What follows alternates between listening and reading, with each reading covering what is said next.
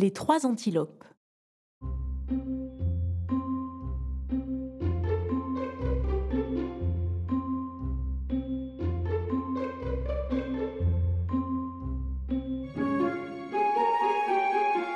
Autrefois, il y avait moins de gibier qu'aujourd'hui. Les antilopes surtout étaient peu nombreuses. En fait, leur troupeau se résumait à deux femelles, si bien que les antilopes ne pouvaient pas se reproduire. Très malheureuses, les femelles n'arrêtaient pas de se plaindre, mais personne ne savait les conseiller ni les aider. Ces plaintes incessantes agaçaient prodigieusement l'esprit des eaux, qui habitait la fontaine à laquelle les antilopes venaient s'abreuver.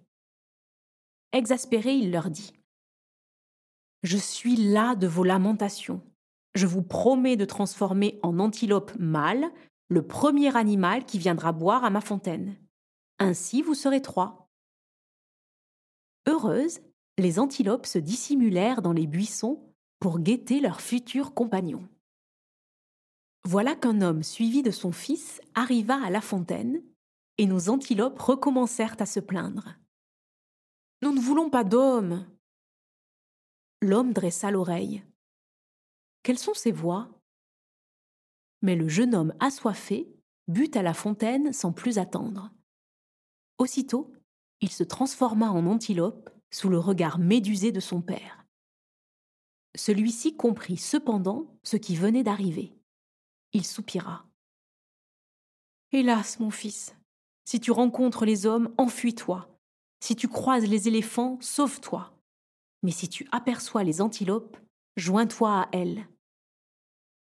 Sur ces paroles, il s'en alla. Nos deux antilopes voulurent s'enfuir, mais le nouveau venu les rattrapa. Une nouvelle vie commença. Bientôt, les deux femelles eurent des petits et le premier troupeau se forma. Depuis ce temps, les antilopes se multiplièrent au point qu'aujourd'hui, nul ne saurait les compter.